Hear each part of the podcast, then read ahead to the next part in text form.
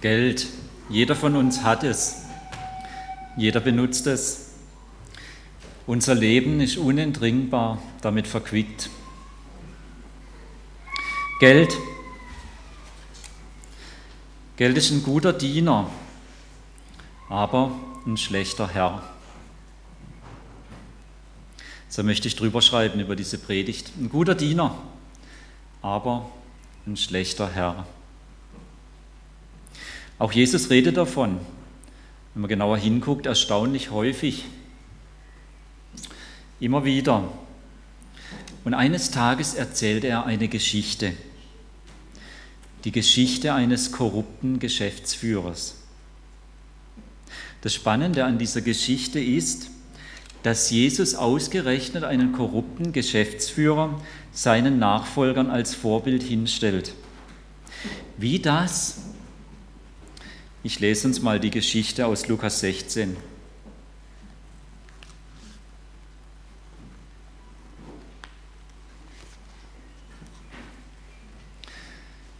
Und auch das erzählte Jesus seinen Schülern. Ein wohlhabender Mann hatte einen Geschäftsführer angestellt. Es wurde ihm nun berichtet, dass dieser Geschäftsführer seinen Besitz veruntreute.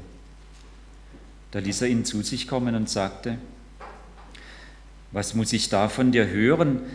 Gib mir einen Rechenschaftsbericht über deine Geschäftsführung, denn du kannst von jetzt an nicht mehr meinen Besitz verwalten. Da überlegte der Geschäftsführer,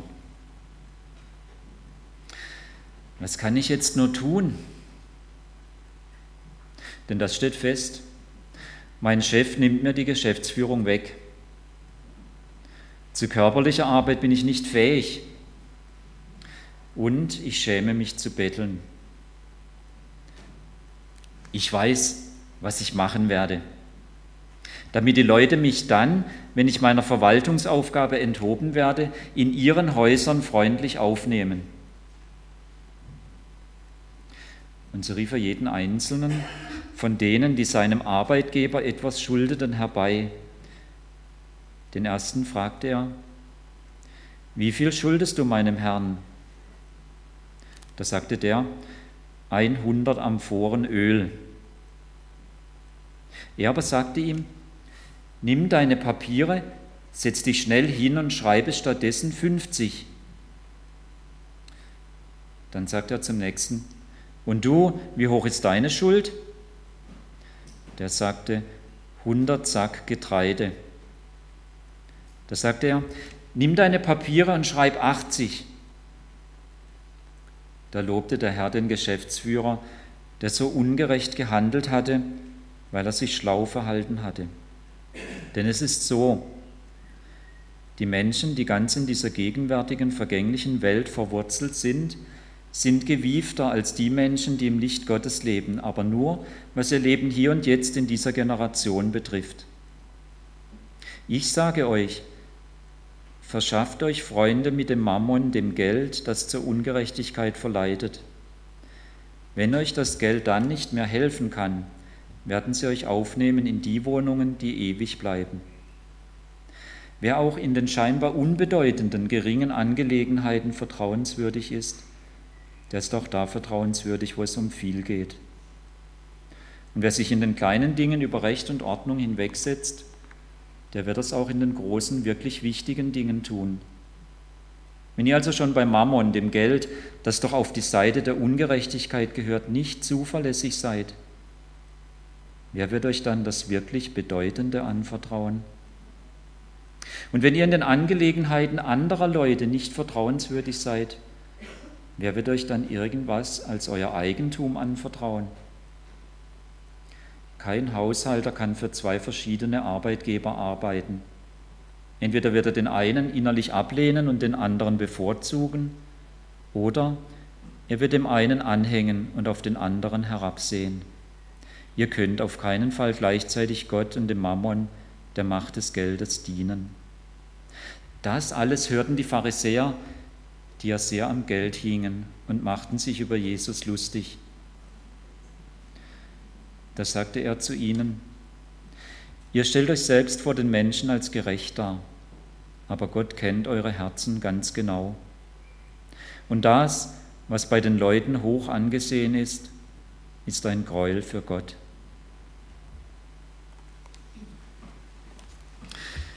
Soweit die Geschichte aus Lukas 16.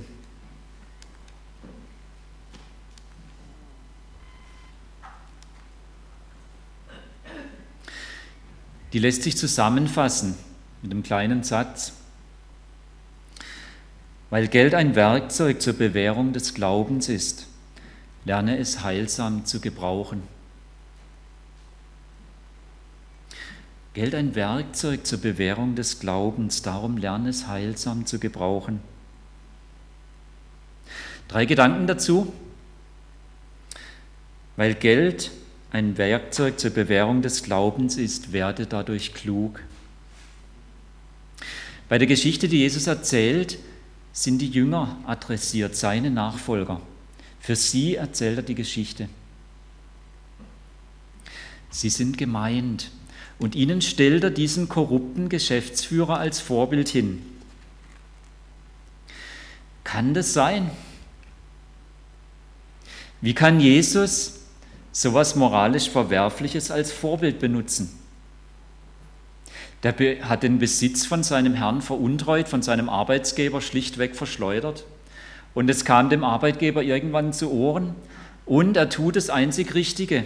Er fordert ihn zum Rechenschaftsbericht auf und kündigt ihm bei dieser Gelegenheit. Er sagt ihm hier Ende Gelände, du verlierst hier deinen Arbeitsplatz und bevor du gehst, möchte ich noch den, die Bilanz sehen. Und ausgerechnet jemand in dieser Lage nimmt Jesus und stellt ihn seinen Nachfolgern als Vorbild hin. Wir müssen genau hingucken, worauf es Jesus dabei ankommt. Wir müssen die verzwickte Lage dieses Mannes genau angucken und im Gedächtnis behalten. Also, ihm wurde gekündigt wegen Veruntreuung. Und er weiß, ich habe jetzt noch eine Aufgabe, bevor ich endgültig meinen Arbeitsplatz verliere. Ich muss die Endabrechnung bringen. Er weiß also, meine Anstellung ist terminiert, aber gleichzeitig ist er immer noch angestellt. Er hat noch zu arbeiten. Das ist seine verzwickte Lage. Und erstaunlich, was macht der Mann in dieser Lage? Er hat eine ganz erstaunlich realistische Selbsteinschätzung. Er sieht seine Lage ganz genau. Jawohl, meine Anstellung ist terminiert. Die wird zu Ende gehen. Aber heute bin ich noch angestellt. Und jetzt denkt er an die Zeit, was wird sein, wenn ich dann gekündigt bin und die Arbeit verloren habe. Dafür muss ich mich jetzt engagieren. Und an diesem Punkt kommt ihm die zündende Idee. Er weiß genau, da gibt es einige, die schulden seinem Arbeitgeber einen Haufen, richtig einen Haufen. Und die ruft er alle zusammen. Und er nutzt diese Möglichkeit, die er jetzt noch hat, zur Verwaltung dieses Geldes seines Arbeitgebers, um sich zukunftsfähig zu machen. Dem einen erlässt er schlichtweg die Hälfte seiner Schulden wenn man das mal kurz umrechnet, die Schulden, die der hatte, das waren ungefähr 1000 Tage Arbeitslohn. Und das tut er einfach halbieren, also 500 Tage Arbeitslohn schenkt er dem. So rund anderthalb Jahre gibt er dem einfach so. Der nächste, den Jesus als Beispiel zitiert, ist zwar eine andere Materie, auch andere Zahlen, wenn man es aber umrechnet in die Währung der damaligen Zeit, genau die gleiche Situation. Er erlässt ihm im Grunde auch 500 Tage Arbeitslohn. Wäre doch was, oder? Nächstes Mal beim Finanzamt 500 Tage Arbeitslohn geschenkt bekommen.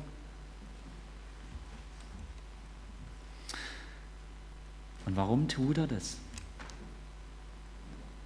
Er sagt, jetzt kann ich das noch.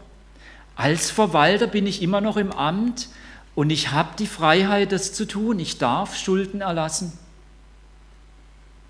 Und er weiß genau, wenn ich das tue, wird die Folge sein, dass dann, wenn ich eben nicht mehr im Amt bin, dann werden genau diese Leute mich zu sich einladen und mir Wohnung und zu essen geben.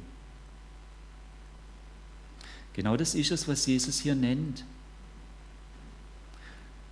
Wenn es hier heißt, es wird zu Ende gehen, dann werden sie mich aufnehmen in ihre Häuser.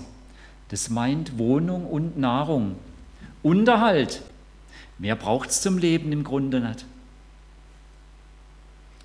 Das war seine zündende Idee und die hat er konsequent umgesetzt. Und das ist der Punkt, den Jesus hier als Vorbild hinstellt. Und das ist das, was Jesus dann beurteilt hier in Vers 8 und 9 in Lukas 16 und es lobt. Der sagt, der ist klug. Der hat genau das Richtige gemacht. Und Jesus nennt hier die ewigen Hütten. Und das müssen wir für uns übersetzen, dass wir das richtig verstehen in unserer Zeit. Wenn wir es in der Bibel vergleichen, ist klar, Jesus meint hier das ewige Leben in der Neuschöpfung. Die neue Welt Gottes, die angebrochen ist mit der Auferstehung Jesu an Ostern. Das meint es in diesem Begriff ewige Hütten. Und die Freunde, die dort in diese ewigen Hütten aufnehmen können, die sind nach Lukas 12 und nach Offenbarung 13 eindeutig Gott und seine Engel.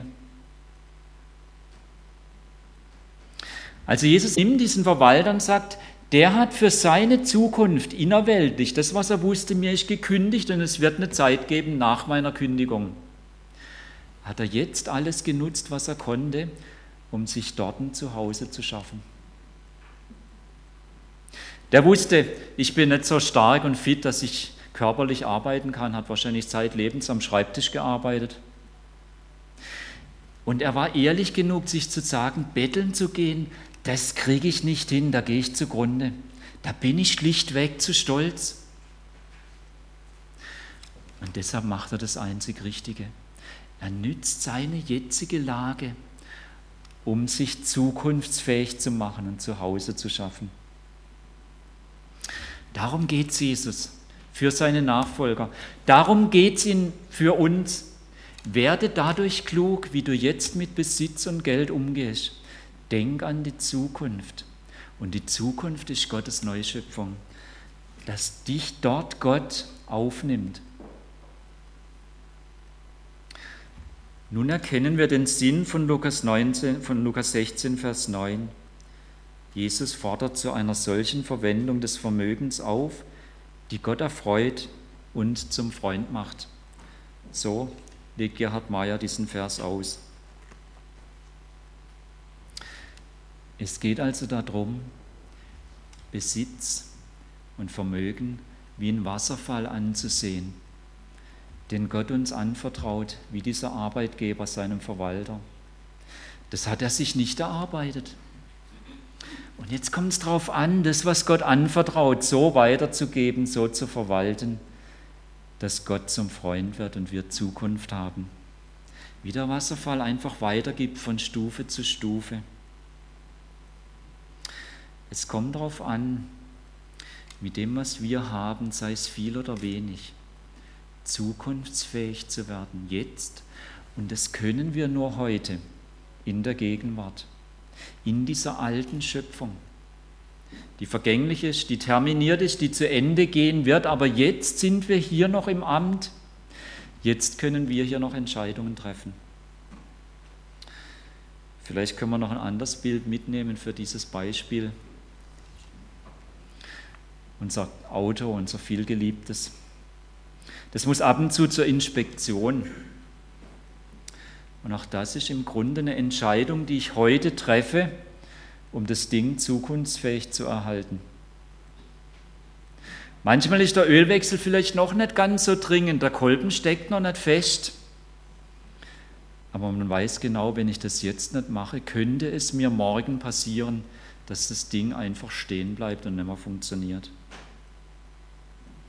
Also, wir sind lediglich Geschäftsführer unseres Besitzes und Geldes und sind aufgerufen, ihn jetzt diesseits des Grabes so klug zu investieren, dass wir jenseits des Grabes Unterkunft und Versorgung bei Gott finden. Weil Geld ein Werkzeug zur Bewährung des Glaubens ist, werde dadurch klug. So mein erster Gedanke. Weil Geld ein Werkzeug zur Bewährung des Glaubens ist, werde dadurch bewährt. Jesus ist zu Ende mit seinem Beispiel. Er hat dieses, diesen Geschäftsführer als Vorbild hingestellt. Und dann geht er in die Anwendung. Und dann sagt er, wer im geringsten treu ist, der ist auch im großen treu. Und wer im geringsten ungerecht ist, der ist auch im großen ungerecht. Was ist denn das Geringste, von dem Jesus hier spricht? Das Geringste ist die Verwaltung unseres Besitzes und unseres Geldes. Es ist deshalb gering, weil es vergänglich ist. Es ist terminiert. Und es ist deshalb gering, weil man damit keine ewige Unterkunft, keine Wohnung bei Gott kaufen kann.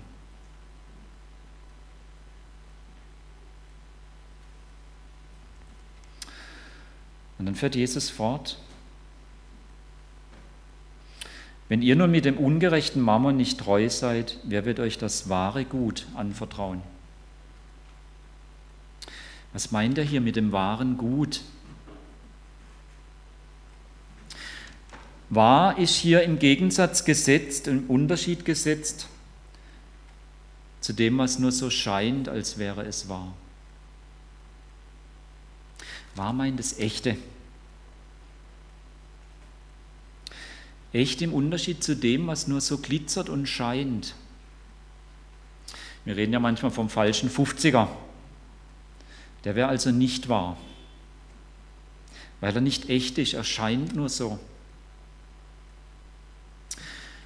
Und das wahre Gut meint eben dieses Zuhause-Sein bei Gott das schon hier beginnt, da wo ich zu Jesus gehöre. Aber was eben genau jetzt in der Diesseitigkeit, diesseits des Grabes bewährt werden muss. Jenseits des Grabes wird es dann keine Kunst mehr sein, wenn wir bei Gott zu Hause sind. Hier ist es die Kunst.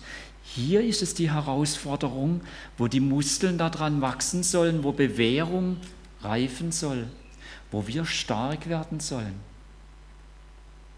Also das wahre Gut, zu Hause sein bei Gott, diese ewige Geborgenheit und Sicherheit. Und das, was da bewährt werden muss, ist schlichtweg das Vertrauen auf Gott. Wer sich entscheidet und sagt, ich will zu Jesus gehören, tut ja im Grunde nichts anderes, dass er sein Leben, so wie wir vorhin gesungen haben, ihm anvertraut. Man trifft nichts anderes als die Entscheidung zu sagen, ich will nicht länger Herr meines Lebens sein, weil ich merke und erkenne, nur Jesus gibt erfülltes Leben. Ich merke und erkenne, es kann mir nichts Besseres passieren, als diesem Jesus zu gehören mit allem drum und dran. Und das soll jetzt bewährt werden. Das kann nur diesseits des Grabes bewährt werden. Nur hier haben wir Gegenwind in dieser Sache. Nur hier müssen wir gegen den Strom schwimmen, wenn wir ausdrücken wollen, ich vertraue auf Jesus. Und hier kommt jetzt der Besitz und das Geld ganz zentral ins Spiel. Geld verwalten ist ein ständiges Glaubensbekenntnis. Ich bekenne damit, ich vertraue Jesus als meiner Quelle. Oder ich bekenne damit, naja, Jesus wird es irgendwie schon gut machen, aber irgendwie muss man auch Vorsorge für sich selber treffen.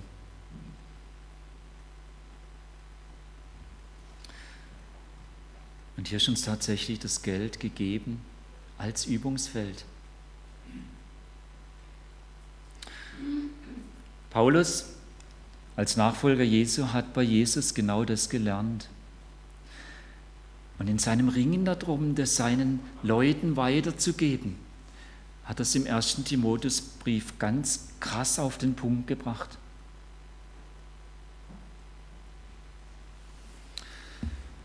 Ich lese uns mal die Stelle in 1. Timotheus 6, 6 bis 8. 1. Timotheus 6.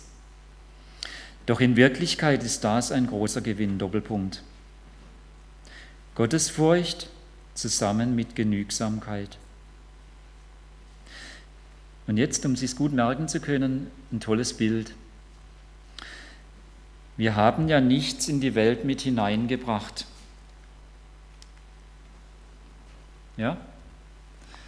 Wir haben ja nichts in die Welt mit hineingebracht.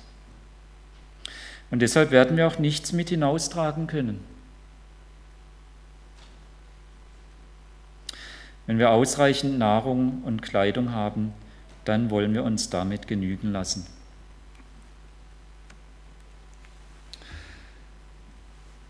Vertrauen auf diesen Jesus hat ganz viel mit Ehrfurcht zu tun, mit dem tiefen Wissen, er hat die Macht. Mit dem tiefen Wissen, er ist tatsächlich der Schöpfer, der alles gegeben hat und dem auch alles gehört. Wir sind lediglich Verwalter.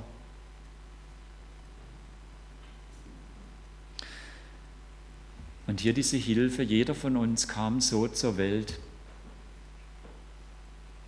mittellos. Und wenn wir die reichsten Eltern hatten, wir kamen ohne Bankkonto, unbekleidet, ohne Immobilien und was heute noch wichtiger ist, ohne Kunstgegenstände. Und wir werden genauso auch wieder gehen. Nehmt es bitte mit. Gerade dann, wenn es euch wieder ganz schwer ist und ihr denkt, ich hätte auch gern mal ein bisschen mehr. Das erdet unwahrscheinlich. So bin ich gekommen, wie dieses Neugeborene. Und ich werde genauso wieder gehen, ein paar Jahre älter. Auch das Aussehen hat sich schwer verändert. Aber was mein Besitz und Geld anbelangt, ich werde nichts mitnehmen.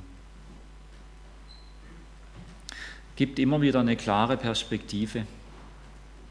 Hilft auch gute Entscheidungen zu treffen, eben diese Klugheit. Aber daran gilt es eben, das Vertrauen zu bewähren. Und eines, was dann ganz wichtig wird, ist eben dieser geschlossene Kreis, wie es hier in diesem Buch ausgedrückt wird, das ich einfach empfehle zu dem Thema Mäuse, Motten und Mercedes. Wer es nachher noch angucken möchte, kann kommen und es tun. Da wird gesagt, es ist nötig, mal die Frage zu beantworten, wie viel ist genug? Nochmal in dem Bild vom Wasserfall, der so kaskadenartig dann nach unten weitergibt. Da ist jede Stufe ist definiert. Irgendwann ist sie voll und läuft über. Wenn wir aber nie für uns beantworten, wie viel ist genug, dann haben wir keinen geschlossenen Kreis in unserer Finanzorganisation, sondern einen offenen. Das ist dann wie so eine Blase vom Kaugummi. Je mehr reinfließt, je größer wird es und es kommt nichts, wird nichts weitergegeben. An der Stelle, da sind wir herausgefordert, die Bewährung zu üben, dieses Vertrauen in Gott und im Vertrauen auf ihn für uns selber die Frage zu beantworten, wie viel ist genug? Da werden immer drei Bereiche hineingehören. Unsere Verpflichtungen, wir müssen unsere Miete zahlen, falls wir in Miete wohnen. Da werden unsere Bedürfnisse hineingehören als zweites. Wir müssen essen. Das ist so, solange wir diesseits des Grabes leben. Wir werden Kleidung brauchen. Und als drittes gehören auch unsere Wünsche hinein. Wir sollen und dürfen Wünsche haben. Aber wir müssen im Vertrauen auf Gott die Frage beantworten, wie viel ist genug? Ich weiß, es ist herausfordernd. Ich lebe auch diesseits des Grabes. Aber vielleicht kann ein Beispiel uns helfen. Dieses Üben, das Vertrauen. Und dazu hat Gott uns das Geld in die Hände gegeben. Und gute Eltern machen das ja sogar mit ihren eigenen Kindern so. Die geben ihnen Taschengeld. Und dann schicken sie sie vielleicht am Anfang los und sagen, jetzt geh mal ein Kaugummi für dich einkaufen. Und kluge Eltern geben ihnen dann nicht nur 20 Cent mit, sondern vielleicht 2 Euro und sagen, den Rest bringst du mir wieder. Und da hat das Kind eine echte Herausforderung, Bewährung zu lernen. Und gute Eltern staffeln es dann über die Jahre. Und irgendwann geben sie ihrem Kind die Kreditkarte und sagen, so, ich hätte gern diesen Laptop, hier ist das Modell ganz genau bezeichnet. Und sie sind sich sicher, dass das Kind mit Laptop und Kreditkarte zurückkommt und dann im nächsten Monat nicht das große Erwachen kommt, dass da auf einmal 5000 Euro fehlen. Der Laptop hat nur 500 Euro gekostet. Bewährung lernen. Gott macht es mit uns Erwachsenen genauso. Er vertraut uns unterschiedlich viel an, aber die Herausforderung ist die gleiche. Vertrauen zu lernen, Redlichkeit, zu beantworten, wie viel ist genug.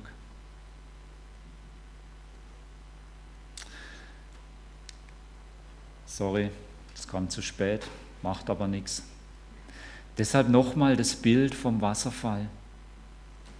Wir müssen für uns festlegen, wie groß ist mein Becken, wie groß ist mein Kreis, wie viel ist genug.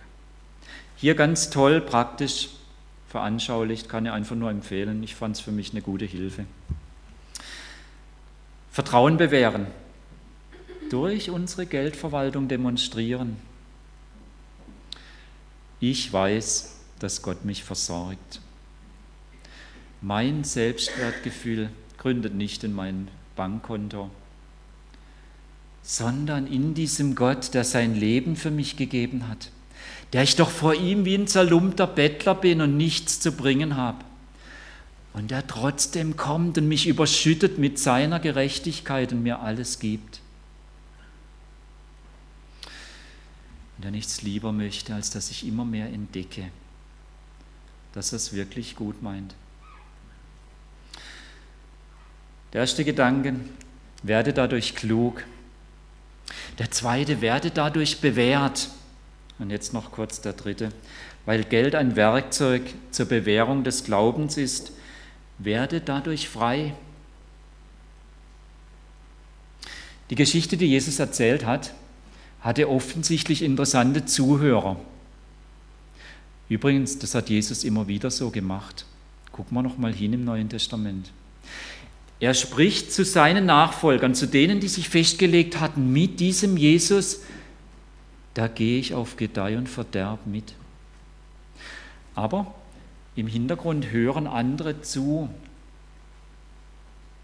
Und so soll es sein, dieses tolle Bild vom Fracht am Anfang, Andreas. So soll es sein wenn Jesus mit uns redet, wenn er uns begegnet, hat er immer auch die ganze Welt im Blick, all die Nachbarn, die wir kennen, all die Menschen, mit denen wir zu tun haben, unser ganzes Umfeld. Und er will, dass für auch für die was deutlich wird. Und jetzt ist interessant, die Gruppe der Pharisäer, die haben mitgehört und die lachen jetzt. Die finden die Geschichte einfach nur zum Lachen. Und es ist kein schönes Lachen. Es ist ein Lachen von oben runter. So ein Blödmann, der hat keine Ahnung vom Leben. Wie kann der nur so einen Scheiß erzählen? So ein Lachen ist das. Dieser Jesus von Nazareth, wo ist denn der nur aufgewachsen? Naja klar, Provinz, Galiläa, keine Ahnung vom Leben in Stuttgart.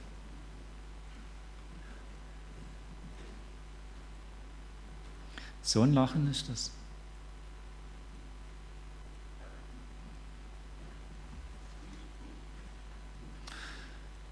Und Jesus guckt, sie in den, guckt ihnen in die Augen und er gibt seine Einschätzung. Ihr seid innerlich ans Geld gebunden.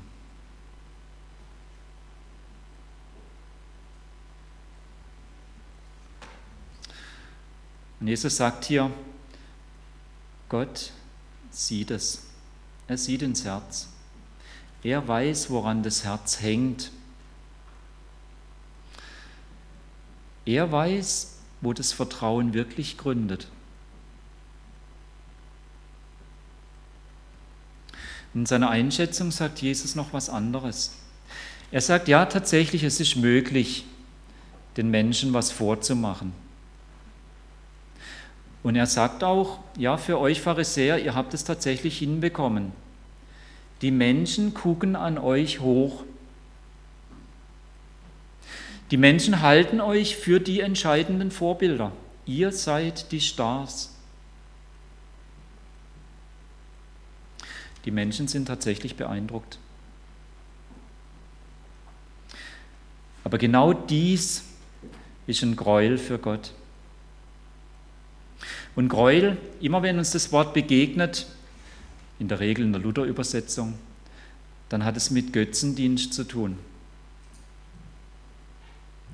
Und der Götzendienst hier heißt, das Herz hängt am Geld und am Besitz und ist ein andauerndes, ständiges Glaubensbekenntnis, das sagt, Gott, du bist nicht vertrauenswürdig. Das ist ein ständiger Misstrauensausdruck Gott gegenüber. So wie es dann in Johannes 16, Vers 9 gefasst ist, das ist die Sünde, dass sie nicht an mich glauben. Also ihr Vertrauen, ihr Leben nicht auf mich setzen.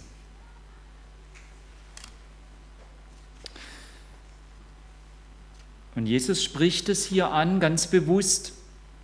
Ich finde es schade, dass es in der Bibel sogar abgesetzt ist und so aussieht, wie wenn es nicht dazugehören würde. Es ist immer gut, es als Ganzes zu lesen. Er spricht es ganz bewusst an, um nochmal seinen Leuten zu helfen zu sagen, benutzt genau diesen Besitz und das Geld, um euch frei zu machen. Um zum Ausdruck zu bringen, ich bin nicht vom Geld abhängig. Meine Lebensverankerung ist in Gott selber. Es ist wie bei einem Drachen, so ein Lenkdrachen, wenn man den steigen lassen will und wenn der richtig gute Figuren fliegen soll, braucht er eine ganz starke Verankerung. In der Regel hat man da zwei Schnüre. Nur wer verankert ist, diesem Wissen, Gott gehört alles, er ist der Schöpfer, ich bin lediglich Verwalter. Und er meint es wirklich gut. Und er gibt mir tatsächlich auch die Kraft, die Besonnenheit, gute Entscheidungen zu treffen mit meinem Besitz und Geld. Und es immer wieder zum Ausdruck zu bringen, mit dem, wie ich mit meinem Geld umgehe, dass ich frei bin, dass ich diesem Herrn gehöre, dass ich Königskind bin. Und in der Bibel wird uns dazu ein ganz konkretes Mittel empfohlen. Wenn die Diagnose steht, kommt es immer dann auf die Therapie an. Und die, das Mittel, was uns empfohlen wird, ist der sogenannte Zehnte. Gott will uns 90 Prozent gönnen. Und er sagt, um diese Freiheit zum Ausdruck zu bringen, nimm den zehnten Teil von dem, was dir gehört und bring es damit zum Ausdruck. Es fängt schon bei Abraham an, der hatte das entdeckt und praktiziert. 1. Mose 14. Es geht durch die Tora, die Weisung zum Leben, dass das Volk Gottes ausdrücken kann, wir gehören zu diesem Gott, wir sind tatsächlich frei. Dort besonders in 3. Mose 27 und 5. Mose 14 erwähnt. Und ich möchte einfach sagen, es ist kein ewiges Gesetz. Es ist eine liebevolle Empfehlung, eine tolle Orientierungshilfe. Für die einen ist es wahrscheinlich eher ein Ziel zu sagen, okay, dahin will ich mich versuchen zu entwickeln. Für andere ist das längst Realität und sie sagen, nee, ich möchte eigentlich da noch mehr probieren. Ich möchte noch mehr schmecken von dieser Freiheit und will darüber rausgehen. Ich habe gute Erfahrungen damit gemacht für mich selber und ich möchte davon nicht lassen. Und ich sehe, hier habe ich was ganz Konkretes, um diese Freiheit immer wieder zum Ausdruck zu bringen. Gott ist meine Quelle und er meint es gut. Klaus Douglas bei dem habe ich eine nette Geschichte gefunden, die stammt von einem Pastor namens Daniel Brown aus Kalifornien. Und dieser Pastor hat erzählt, stellen Sie sich vor, Sie sind krank und Ihr Nachbar kocht für Sie und bringt Ihnen eine Auflaufform voll mit Essen. Er versorgt sie einfach ungefragt, geschenkt. Und jetzt darf ich mit gutem Gewissen essen, was er bringt. Ich kann auch damit machen, was ich möchte. Ich kann einen Teil in eine Tuberschüssel machen und aufheben für den nächsten Tag. Ich kann meinem anderen Nachbarn noch was davon abgeben, wie auch immer. Nur eines sollte ich nicht machen. Die Auflaufform einfach behalten.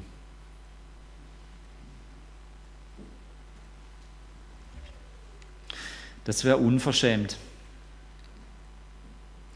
Die Auflaufform gehört eben ihm, nicht mir. Jedenfalls, falls ich die behalten würde, bin ich mir ziemlich sicher, er wird mir nicht wieder was bringen.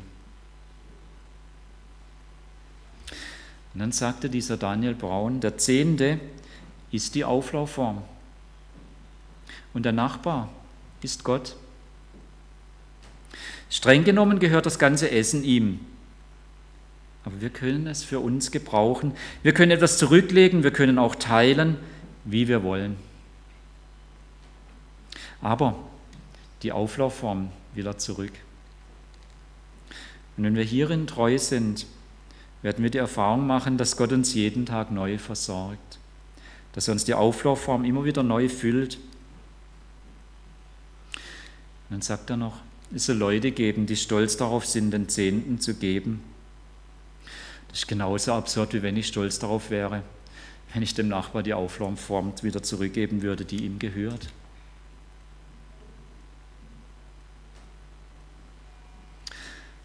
Verknüpft damit einfach nochmal die Erinnerung, das wird nur funktionieren, wenn wir dann auch ehrlich die Frage beantworten, wie viel ist genug und es wird auch einfach nötig machen, einen Finanzplan zu entwickeln für sich selber. Nur wenn ich weiß, wo mein Geld herkommt und wo es hingeht, kann ich beantworten, wie viel ist genug.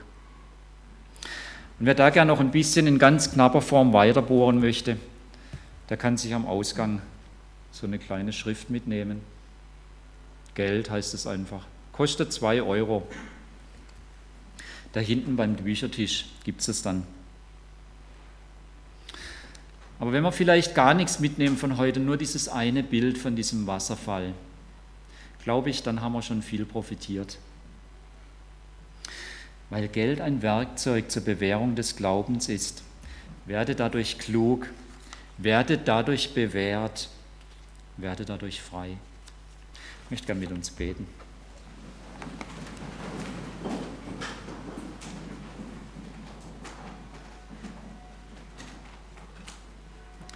Lieber Vater im Himmel. Und ja, wenn wir innehalten und drüber nachsinnen, dann wird es uns doch bewusst, wie du uns tatsächlich überschüttest, wie so ein Wasserfall, der Tag um Tag, Jahr für Jahr überfließt. Lass uns diese Freiheit entdecken, zu empfangen und fröhlich weiterzugeben. Lass uns diese Bewährung entdecken und daran wachsen. Ja, lass uns klug werden. Danke, dass du das willst. Ich möchte dich preisen und dich loben. Amen.